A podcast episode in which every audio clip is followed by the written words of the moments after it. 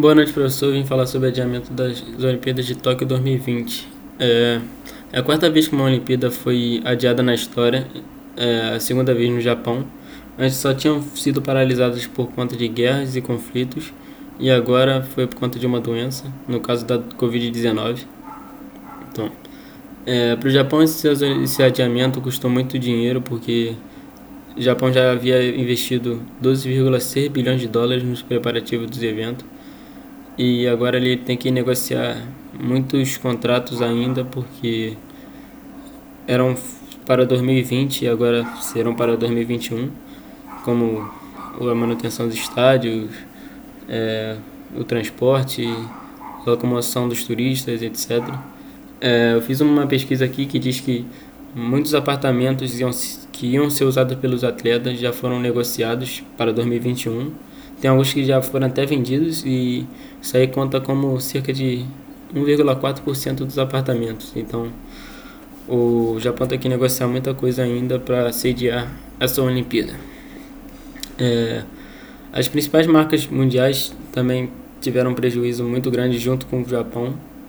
É, a Toyota, por exemplo, que é uma das responsáveis pelo transporte de turistas e atletas, que por ser uma, por ser uma marca de carro, né, é, teve um prejuízo de 1 bilhão de dólares, mas como, por ser uma grande empresa, ela tem um acordo com o Comitê Olímpico Internacional até as Olimpíadas de 2024. Então, ela consegue se manter facilmente, mas tem algumas empresas que buscam negociar para reduzir os prejuízos que tiveram por conta do adiamento.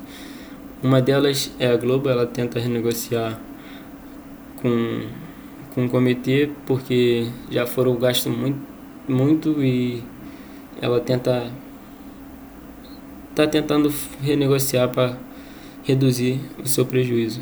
É, mas tem algumas também que não conseguiram é, renovar o acordo. Então, eu tenho um exemplo aqui de uma empresa, o nome da empresa é Anjinomoto. Eu não sei, eu não pesquisei se ela é oriental, eu não sei, desculpa é, mas havia firmado, ela tinha feito um acordo com o comitê até o, final, o fim de 2020, antes de saber que ia ter a pandemia. E com a pandemia, o adiamento, ela simplesmente não renovou o acordo e só teve prejuízo e não deu continuidade. É, o turismo do Japão também foi muito afetado porque por conta do Covid-19 ter surgido na China, eram esperados muitos orientais e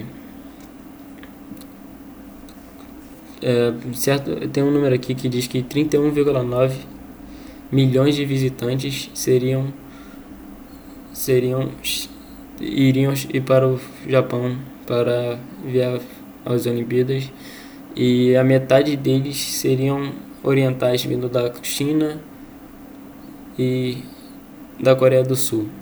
Então, afetou bastante no turismo por conta da Covid. É, com esses prejuízos todos dos, dos patrocinadores do Japão, é, o Japão para continuar para continuar sediando as Olimpíadas, ela vai, ela vai ter que injetar 2,7 bilhões de dólares de custo adicional para conseguir manter os jogos até 2021 para com todos esses que eu acabei de citar esses acontecimentos aí.